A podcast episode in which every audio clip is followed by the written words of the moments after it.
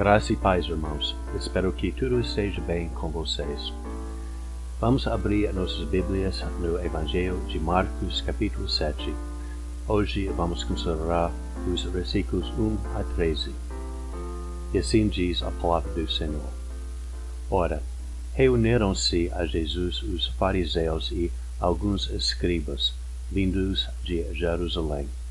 E vendo que alguns dos discípulos dele comiam pão com as mãos impuras, isto é, por lavar, pois os fariseus. E todos os judeus, observando a tradição dos anciãos, não comem sem lavar cuidadosamente as mãos.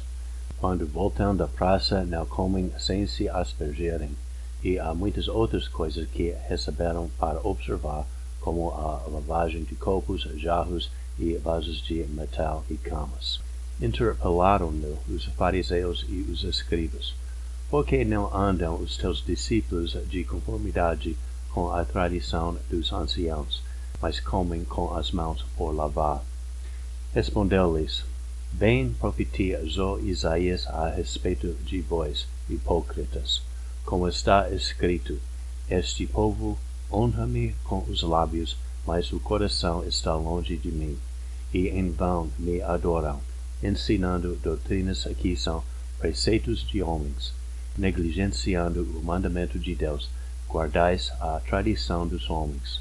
E disse-lhes ainda, jeitosamente rejeitais o preceito de Deus, para guardardes a vossa própria tradição. Pois Moisés disse, honra a teu pai e a tua mãe, e a quem maldisser a seu pai ou a sua mãe, seja punido de morte. Vós, porém, dizeis, se um homem disser a seu pai ou a sua mãe, aquilo que poderias aproveitar de mim é corban, isso é oferta para o Senhor. Então o dispensais de fazer qualquer coisa em favor de seu pai ou de sua mãe, invalidando a palavra de Deus pela vossa própria tradição, que vós mesmos transmitistes, e fazeis muitas outras coisas semelhantes. O ponto principal que eu quero destacar durante esse sermão é que a caminhada cristã é uma busca da verdade. No mundo moderno tem muitos que acreditam que a verdade é uma coisa relativa, outros não sabem o que é a verdade e ainda outros negam que existe alguma coisa que pode ser chamada verdade. É uma coisa muito triste porque sem saber o que é a verdade, não se pode acertar nada, e certamente não pode acertar a vida eterna. Contudo, em Cristo, a verdade foi revelada em toda a sua precisão. Com efeito, nosso Senhor Jesus disse, Eu sou o caminho e a verdade e a vida. Portanto, nossa busca de Cristo é uma busca da verdade com toda certeza e segurança que acompanha tal busca.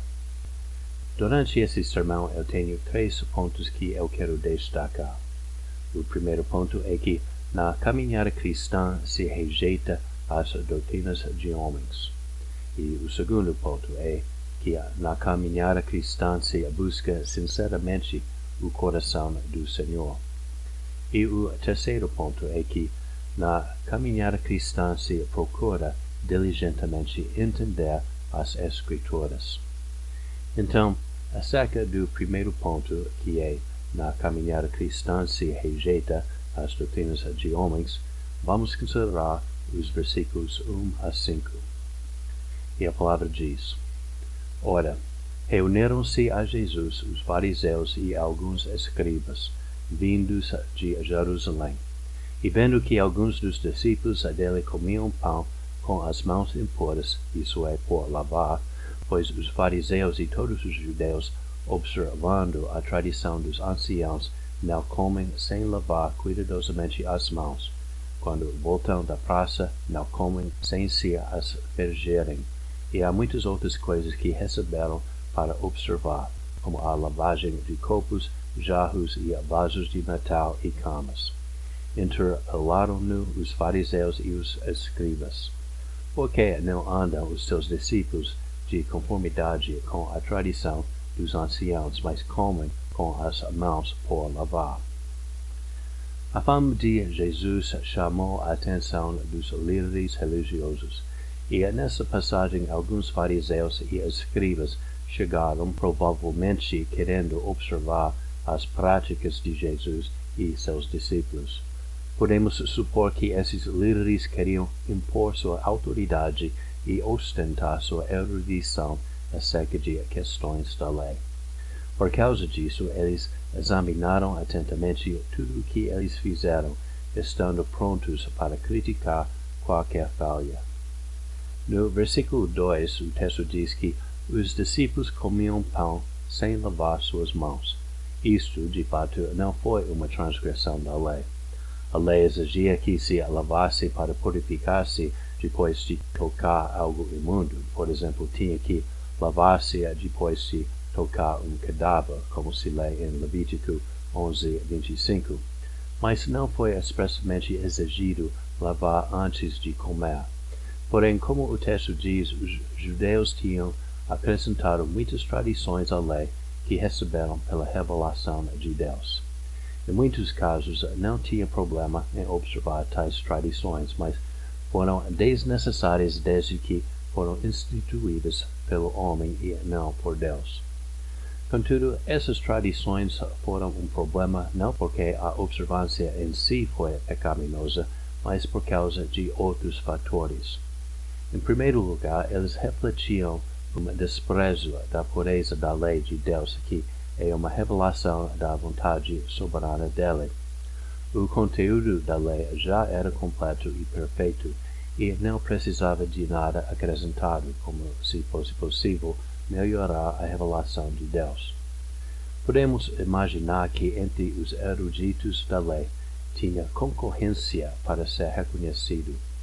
Cada um queria destacar-se por observações mais perspicazes do que seus colegas ou predecessores. Por causa da vaidade humana, o desejo por renome prevaleceu à custa da simplicidade da lei, a fim de que regras foram acrescentadas por motivos superficiais. O resultado disso foi que, durante o decorrer dos anos, o número de regras acumulou imensamente. Hoje em dia, os judeus ainda mantêm essas tradições. Para dar uma ideia da imensidade deste corpo de regras, os eruditos judaicos têm dividido o trabalho proibido no sabá em 39 categorias, e abaixo dessas existem centenas de subcategorias. É um fardo muito grande tentar observar tantas regras. Além disto, esse tipo de legalismo é prejudicial à harmonia da Igreja, como essa passagem demonstra. Muitos líderes ou até leigos ambiciosamente examinam o comportamento dos outros, esperando achar alguma falha, supostamente em nome da piedade da Igreja. Porém, devemos observar, em primeiro lugar, que não contribui nada à piedade porque consiste de doutrinas de homens. Ao invés de fazer a igreja mais santa, as doutrinas humanas a fazem mais humanista ou mundana.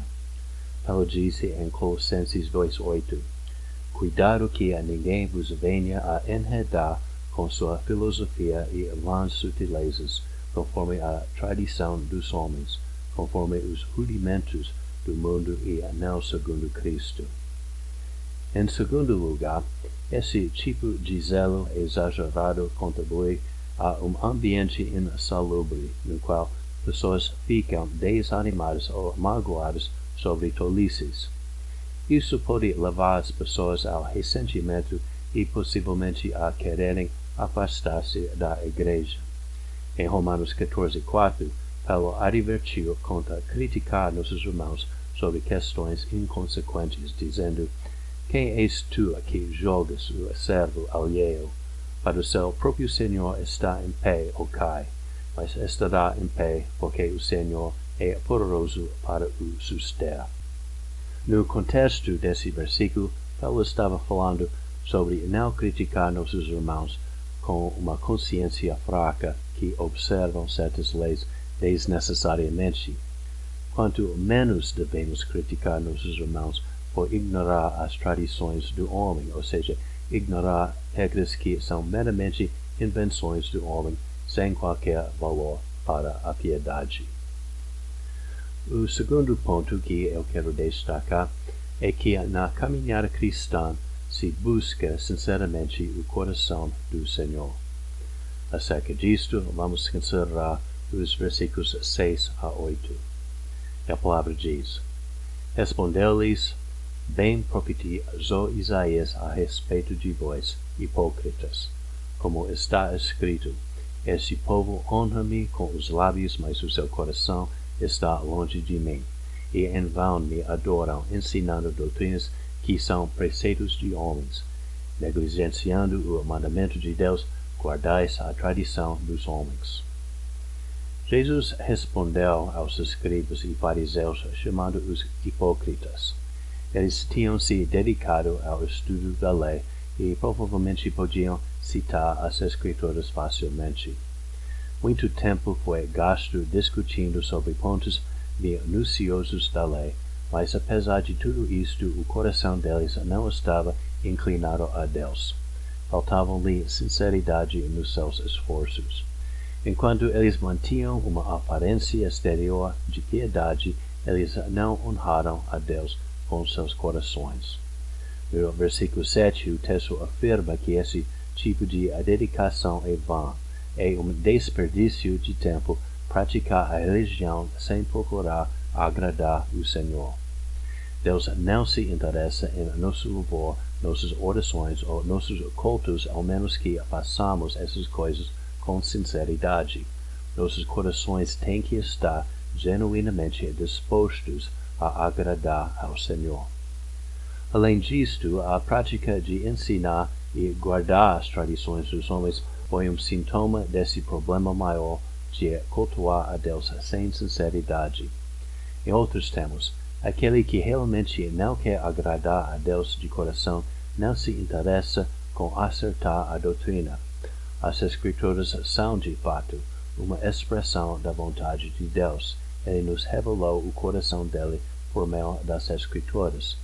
Então, o homem que procura o coração de Deus tem que procurá-lo através das Escrituras. O exemplo mais proeminente disso é aquilo que as Escrituras dizem acerca do sacrifício de Cristo e da redenção do homem. Se quiser conhecer o coração de Deus em toda a sua majestade e bondade, basta estudar as Escrituras sobre a morte de Cristo na cruz para salvar seu povo. Enquanto ainda éramos inimigos de Cristo, ele morreu por nós para pagar nossos pecados, resgatando-nos da condenação iminente. Foi uma expressão do amor divino na sua forma mais requintada e imaginável. Porém, os escribas e fariseus tinham mais interesse em destacar a si mesmos do que descobrir o coração de Deus como revelado nas Escrituras. Ao invés de procurar a majestade e excelência do nosso Senhor, eles tinham mais interesse em demonstrar sua própria erudição.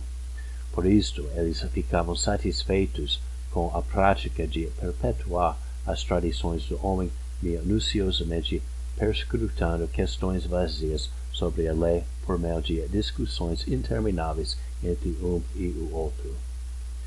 É interessante que Paulo criou uma nova palavra para referir a falsa religião dos escribas e fariseus. Essa palavra no grego é etholotriskia e aparece em Colossenses 2, 23. Como se lê, tais coisas com afeto têm aparência de sabedoria, como culto de si mesmo, e de falsa humildade, e de rigor ascético. Todavia não tem valor algum contra a sensualidade. Nesse versículo, etholotriskia foi traduzida como culto de si mesmo, mas o significado dessa palavra é obscura. No grego, a palavra é composta de duas partes que querem dizer vontade e religião. Então, a palavra quer dizer literalmente religião da vontade. Contudo, ninguém sabe com certeza em que sentido Paulo queria que essa palavra fosse entendida, e existem várias traduções dela. Na minha opinião, devemos entendê-la como um contraste entre a vontade do homem e a vontade de Deus, para destacar o fato que essa falsa religião deles foi o resultado de desprezar a vontade de Deus.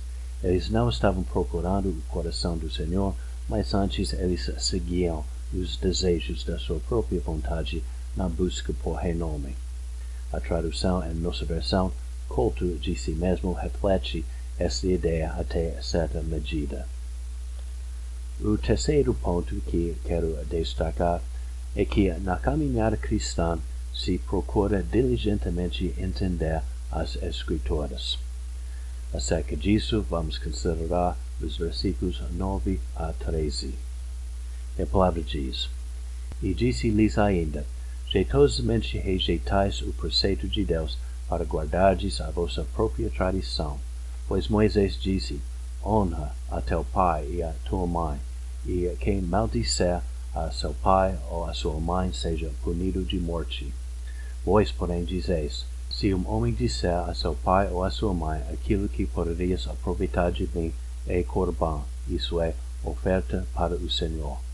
Então o dispensais de fazer qualquer coisa em favor de seu pai ou de sua mãe, invalidando a palavra de Deus pela vossa própria tradição, que vós mesmos transmitisseis, e fazeis muitas outras coisas semelhantes. Ainda que não tivesse problema em observar muitas das tradições dos escribas e fariseus, outras tradições deles passaram além de meramente ensinar doutrinas fúteis do homem. Como esses versículos revelam, algumas das suas doutrinas foram observadas à custa da obediência de Deus. Em outros termos, tinham várias observâncias que os levavam a desobedecer e pecar contra Deus. O exemplo que Jesus deu trata do quinto mandamento como se lê em Êxodo 20, 12. Honra teu pai e tua mãe, para que se prolonguem os seus dias na terra que o Senhor teu Deus te dá.